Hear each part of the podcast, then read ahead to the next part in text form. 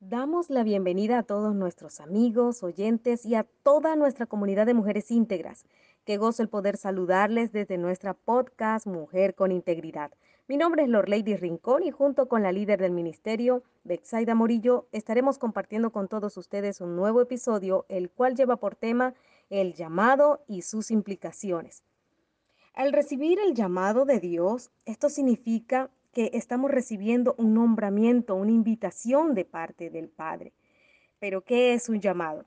Este llamado proviene del término griego kaleo, que significa o se usa para convocar o invitar. Otros sinónimos de esta palabra son propósito, potencial, pasión, voluntad de Dios, destino, don y talento. Es más que obvio que en nuestro caminar dentro del Evangelio Hemos pasado momentos difíciles y sin lugar a duda los seguiremos pasando.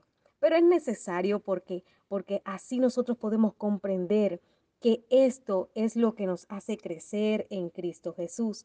Nos guste o no, Dios tiene un llamado para cada uno de sus hijos, en el cual Dios nos va formando y llevando a participar en el mismo. Nuestro llamamiento no proviene de carne y sangre. Esto necesitamos tenerlo claro. Es un llamamiento espiritual, es un llamamiento santo, es un llamamiento específico por medio de la palabra de Dios.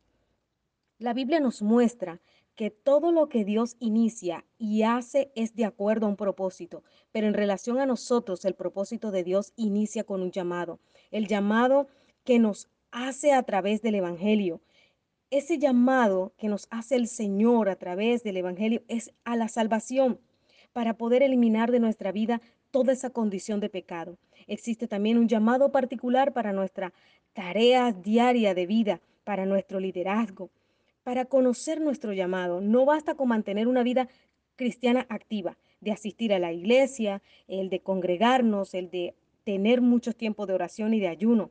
Es preciso tener una intensa comunión con el Señor, que nos lleva a identificar la voz de Dios para cuando Él nos esté haciendo ese llamado. Y en este momento nosotros podemos comprender entonces que la naturaleza del llamamiento es espiritual, tiene un origen divino, surge del corazón de Dios. Dios llama en el tiempo adecuado, en el lugar adecuado. No existe un patrón de llamamiento.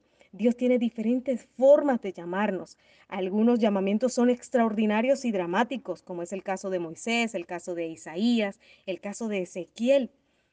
Y es por eso que ese propósito y ese llamado están allí latentes para cumplirse en nuestras vidas. El llamado es el destino que Dios tiene para cada uno de nosotros y es el propósito original por el cual fuimos creados.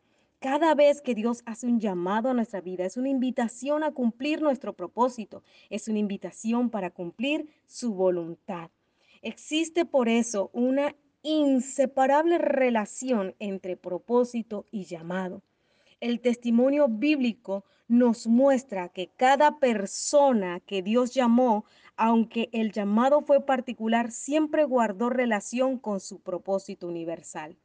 Dentro de ese diseño de liderazgo existe un propósito, por lo tanto nuestro liderazgo debe formarse en función de una visión. Es por eso que necesitamos tener mucho cuidado de no caer en un liderazgo religioso, vacío, sin una visión, sin un sentido, con una actitud legalista, como los líderes del tiempo de Jesús, donde dejaban ver en cada situación la ceguera espiritual que tenían y como sus seguidores también adoptaban esas mismas costumbres. Miren lo que dice la palabra de Dios en el libro de San Lucas capítulo 6, verso 39. Y les decía una parábola, ¿acaso puede un ciego guiar a otro ciego? ¿No caerán ambos en el hoyo? El llamado da sentido al liderazgo, por eso necesitamos identificar el propósito. Por eso necesitamos entender que el llamado capta nuestra atención. Si nosotros ponemos atención a la voz de Dios, podremos ver que Él está constantemente enviándonos mensajes de diferente forma. Dios siempre va a estar a la espera de que nos pongamos las pilas y podamos responder a su llamado. Es por eso que necesitamos conocer cuál es el llamado que Dios nos está haciendo y para poder cumplir con esa voluntad específica de Dios en nuestra vida. Es fundamental que podamos conocerla y tenerla bien clara. Es importantísimo, mis queridos oyentes, Pablo lo tenía claro. Y hoy vamos a colocar ese ejemplo de Pablo. El apóstol Pablo sabía y vemos a lo largo de, de, estas cartas paulinas que siempre él entendió cuál era el llamado que Dios le había hecho. Él entendió y sabía que él tenía un llamado a ser apóstol para anunciar el Evangelio de Dios a los gentiles. Podía vivir totalmente comprometido con esta visión, con esta misión, porque la tenía clara. Necesitamos entender entonces cuál es nuestro llamado, necesitamos entender quién nos llama. Pablo no dudaba respecto a esto, su llamado lo recibió de parte de Jesús, al igual que sucedió con todos los apóstoles. Nuestro Señor Jesús es quien llama a todos los creyentes para cumplir con el propósito. Y es por eso que necesitamos también entonces comprender para qué te está llamando Dios. Y vamos a seguir poniendo ese ejemplo del apóstol Pablo. Pablo entendió que su llamado no era para gloriarse en sí mismo, sino para honrar a Cristo. Es para eso que él se esforzó en cumplir con la tarea que se le dio. Y ya que si alguien se le da un encargo, se espera de que sea digno de confianza. Por eso los escogieron a ellos, porque eran dignos de toda su confianza. Necesitamos entender que el llamado es una obligación. No tiene que ser causa de orgullo el cumplir con nuestro llamado. Como decía Pablo, no, no que yo lo encuentre para gloriarme, sino para honrar a Cristo porque la realidad es que estamos obligados a cumplir el llamado. Cuando nosotros aceptamos a Jesús como Salvador, pasamos a ser sus siervos y como tales tenemos que obedecer sus mandatos. Imagínense qué serían de nosotros si no obedeciéramos al Señor. Y es así como Pablo entendió esto. Mire lo que dice Primera de Corintios 9, 16. Pues si anuncio el Evangelio, no tengo por qué gloriarme, porque me es impuesta necesidad. Y hay de mí si no anunciar el Evangelio. Él sabía que estaba obligado a hacerlo. Necesitamos entender esto, porque va a ser de bendición para nuestras vidas. Necesitamos entender que estamos predestinados al llamado. Dios planeó tu llamado, mi llamado, el propósito de tu vida, incluso antes de que tú nacieses. El llamado clama dentro de nosotros, de manera que así será imposible que pase desapercibido. Dios encontrará múltiples caminos para poder encontrarse con nosotros, para hacernos ese llamado. Un ejemplo que tenemos en la palabra es el ejemplo de Samuel. Es un ejemplo en el que este profeta, siendo apenas un jovencito, Dios lo llamó y necesitó entender que era la voz de Dios. Y eso lo llevó a cabo porque tenía un mentor, Elí entendió esa noche de que quien llamaba a Samuel era Dios. Y vemos aquí a veces cómo la falta de discernimiento de un líder hace que los primeros llamados de Dios a Samuel no pudiesen darse de manera efectiva. Tres veces Dios llama a Samuel y Samuel sale corriendo para Elí, pero Elí en esas primeras veces no pudo comprender lo que estaba pasando, hasta que al final se dio cuenta de que aquel que estaba llamando a Samuel era Dios, y en ese momento le indicó a Samuel lo que debía hacer ante este llamado. Miren lo que dice primera de Samuel 3, 9 y 10. Y dice, y dijo Elías Samuel, ve y acuéstate, y se te llamare, dirás, habla Jehová, porque tu siervo oye. Así que fue Samuel y se acostó en su lugar, y vino Jehová y se paró, y llamó como a las otras veces, Samuel, Samuel. Entonces Samuel dijo, habla porque tu siervo oye. Necesitamos estar atentos a la voz, necesitamos estar atentos al llamado de Dios. Un líder precisa de tener comunión intensa e intencional con Dios. ¿Para qué? Para pedir sabiduría y discernimiento, para ser un verdadero guía. Otro caso especial es el llamamiento de Moisés. Pasó sus primeros 40 años en el palacio como hijo de Faraón y luego de un tiempo de transición pasó a una vida completamente distinta, una vida de campo. Y ya estando apacentando las ovejas de su suegro Jetro, Dios usó un pequeño árbol que de manera inusual ardía en llamas, y esto bastó para que el llamado de Dios a Moisés llamara la atención. Otra manera del llamado y es de cómo Dios capta nuestra atención. Y es que nosotros pongamos cuidado aquello que Dios está haciendo, aquello que Dios quiere que nosotros escuchemos. Otra manera es que nosotros podamos tener contacto con aquello que Dios está llamando a liderar. Sentir dentro de nosotros que nos mueve el interés, la pasión, la disposición por participar. Procurar estar atentos al llamado de Dios, a su palabra, a su voz. Dios siempre tiene maneras especiales de ponernos a servir. Nos permite tener experiencias inusuales, previas, antes de nosotros recibir ese llamado y de trabajar. Ese acercamiento nos abrirá la pasión, una pasión sana, una pasión por servir a Dios, una pasión por ayudar, una pasión por capacitarnos cada día, para que podamos entonces cumplir con ese llamado y hacer el propósito de Dios en nuestras vidas. Así que recuerda, mi querida mujer íntegra, recuerda, querido amigo, querido oyente, Dios en este tiempo está llamando líderes que se levanten, que puedan confiar en Él y que puedan descubrir el propósito por el cual han sido llamados. Dios te bendiga, Dios te guarde.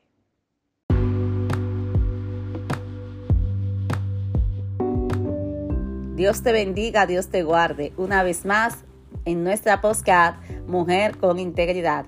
Betsaida Morillo estará contigo compartiendo este tema tan importante y seguido de la parte introductoria de nuestra hermana Lady Rincón.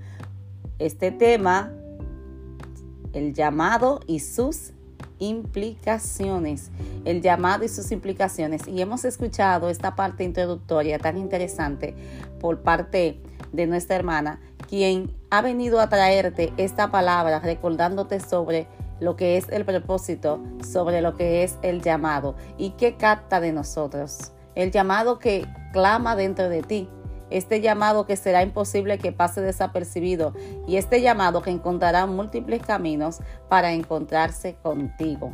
Qué bueno es Dios que siempre trae esa palabra de aliento y esa palabra de bendición para nuestras vidas. Pero por otro lado es importante que tú y yo entendamos que el llamado traerá implicaciones, las cuales no será imposible, pero sí en algunas ocasiones será un poquito difícil. Ahora bien, recordando que cuando Dios es quien nos dirige en todas las cosas, Él va aligerando la carga y allanando el camino. Y tenemos un tema dentro de este propósito y es el llamado y la oposición que es necesario que sepas que el llamado al liderazgo implicará oposiciones. Habrá gente que no va a tolerar sobre ti esa gracia que Dios ha depositado para liderar o que simplemente también pondrán resistencia a tu liderazgo.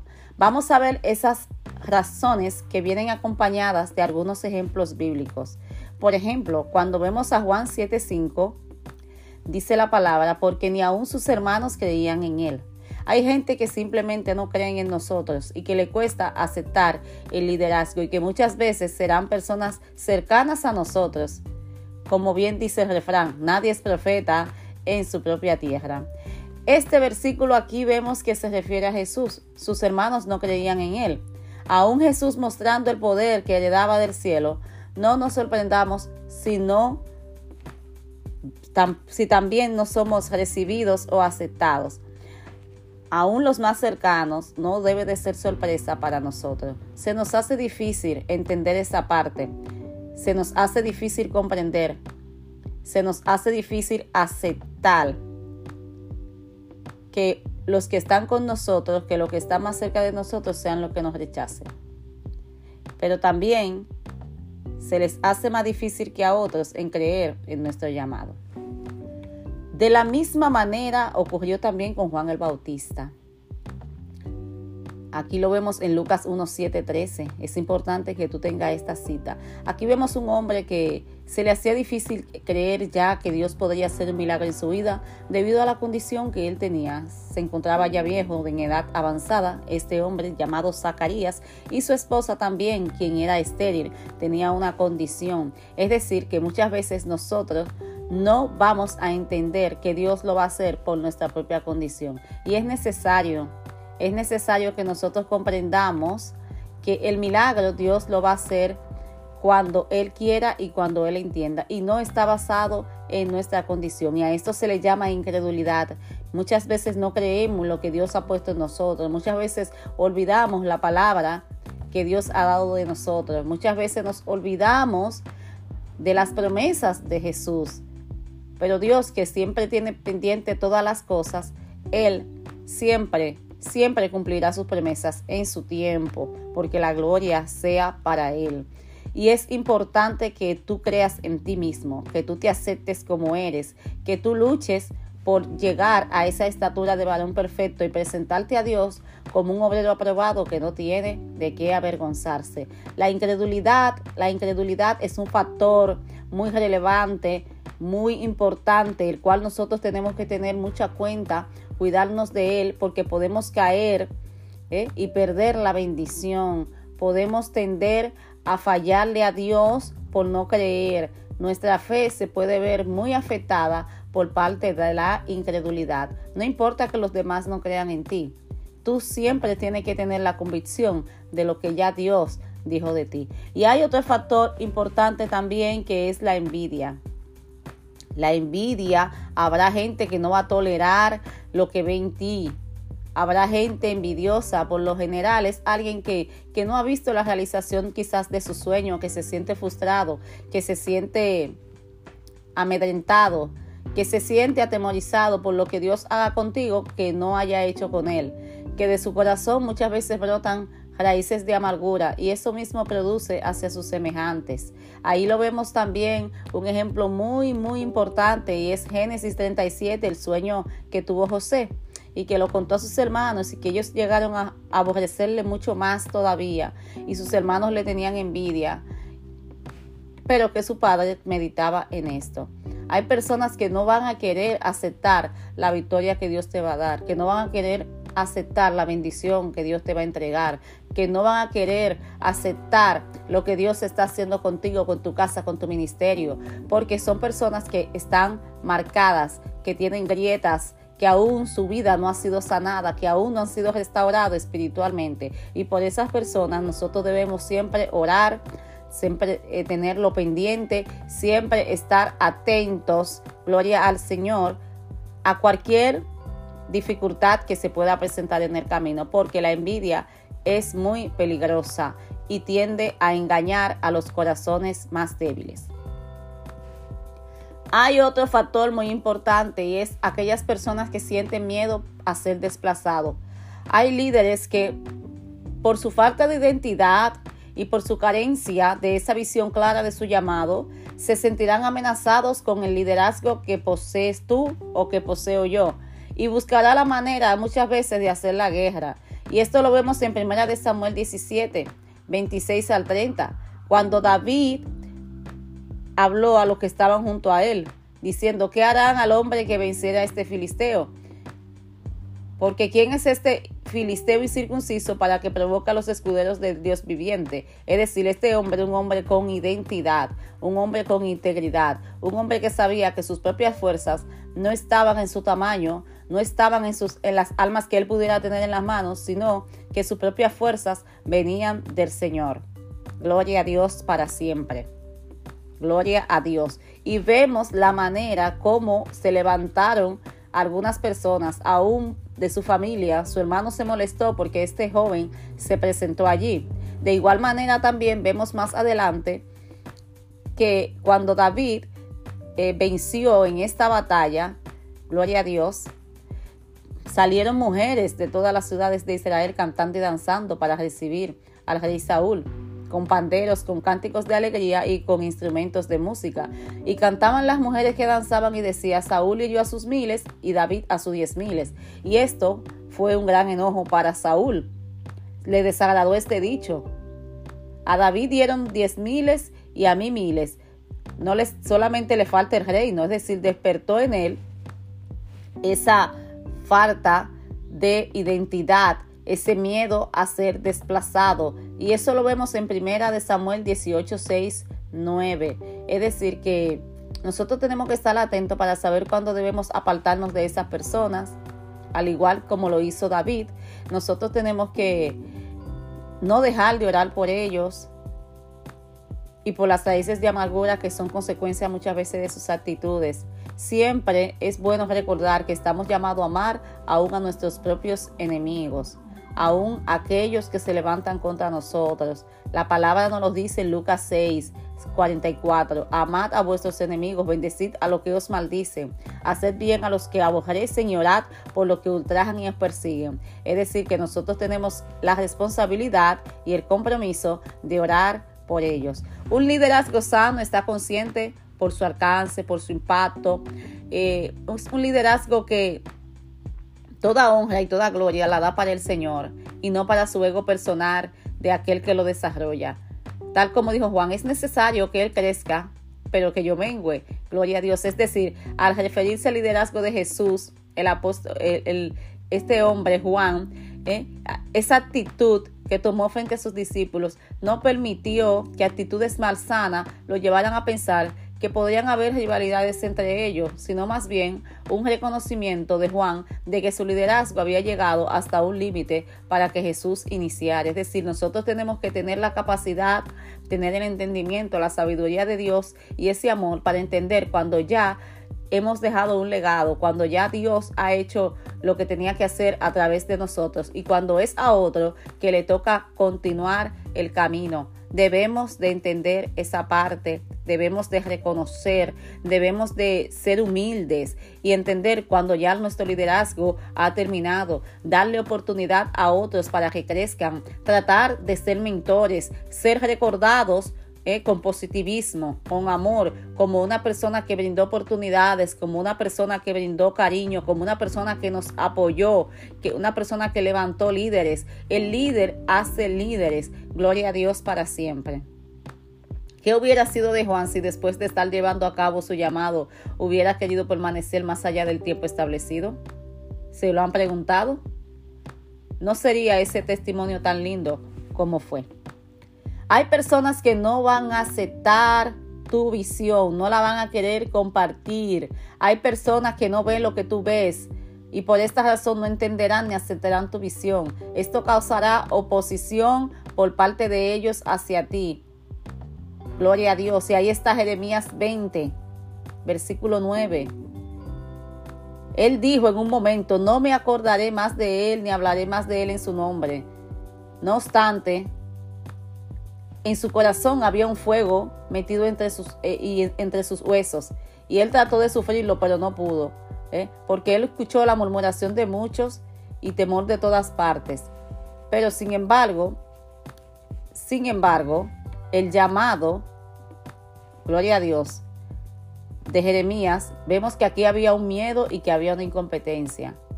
Gloria a Dios. Porque ese se sintió en un tiempo atemorizado.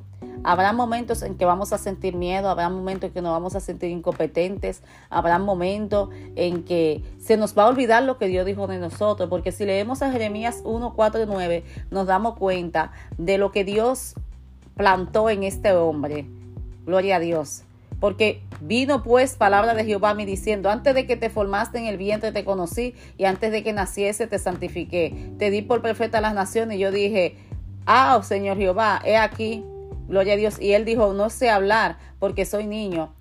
Y me dijo Jehová, no digas soy niño, porque a todo lo que te envíe tú irás y dirás todo lo que yo te mande.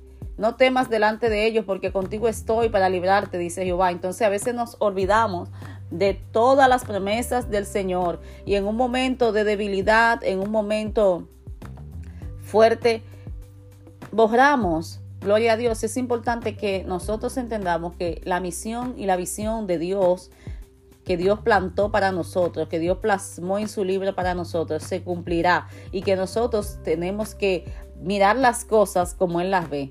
Pídele al Señor que te dé la sabiduría y el entendimiento para ver todas las cosas desde el punto que Él la ve, a la manera de Cristo, de la manera como Él la ve. Es importante que en medio del dolor, en medio de la tristeza, en medio de la escasez, nosotros recordemos lo que Dios dijo, que Él hará su voluntad, que Él nos bendecirá, que Él abrirá puerta a nuestro camino, que Él nos conducirá a un puerto seguro.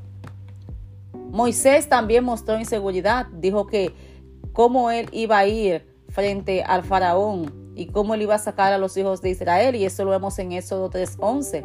También vemos inseguridad en Gedeón, se sintió con miedo y también tuvo complejo de inferioridad, y eso lo vemos en Jueces 6, 14, 15. Mirándole Jehová le dijo, ve con esta fuerza y salvarás a Israel de la mano de los madianitas. ¿No te envío yo? Entonces le respondió, ay Señor, ¿con qué salvaré yo a Israel? He aquí que mi familia es pobre en, Manasés y yo el menor de la casa de mi padre. Es decir, que muchas veces nosotros vemos la condición que tenemos. Nosotros vemos la situación en la que nos encontramos y nos olvidamos lamentablemente de lo que Dios dijo que hará. Nos olvidamos de aquel que tiene las estrategias, de aquel que abre el camino, de aquel que vence toda guerra, toda batalla, de aquel que nos llamó para vencer, de aquel que es el que se encarga de pelear por nosotros. Todo esto trae implicaciones en nuestras vidas porque atrasa el propósito de Dios. Atrasa el cumplimiento de la promesa. No permitas, no te permitas a ti mismo dudar de lo que Dios ha dicho de ti. No te permitas a ti mismo amedrentarte, acobardarte por la envidia de los demás, por la oposición de los demás. Gloria al Señor. No tenga miedo de aquellos que, se, que sienten el temor de que tú lo vas a desplazar. Sigue sirviendo, sigue haciendo lo que Dios quiere que tú hagas. Sigue haciendo el trabajo del Señor. Porque Dios te limpiará el camino para posicionarte en el lugar que ya Él dijo que hará. No temas por aquellos que no comparten la visión contigo. No tengas miedo.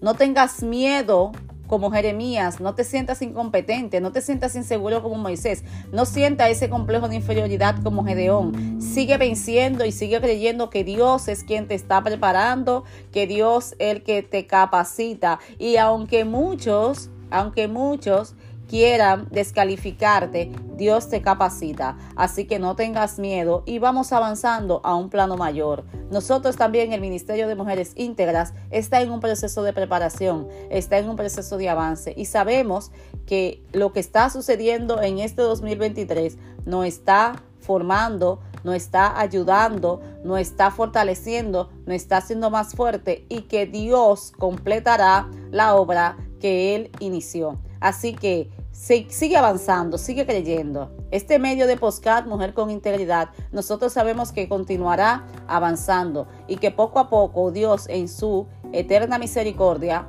gloria a Jesús, impartirá, impartirá nuevas fuerzas, gloria a Jesús, sobre esta postcat y sobre cada medio por el cual se imparte la palabra mediante el Ministerio de Mujeres Íntegras. Vuélvete un colaborador, vuélvete un mentor, vuélvete en este tiempo un baluarte, un baluarte de guerra, un baluarte de bendición, pelea la buena batalla, no te dejes amedrentar y sigue avanzando, que tus dones y tus talentos se multipliquen al ciento por uno y que tú puedas dar lo mejor de ti en esta temporada. Dios te bendiga, Dios te guarde.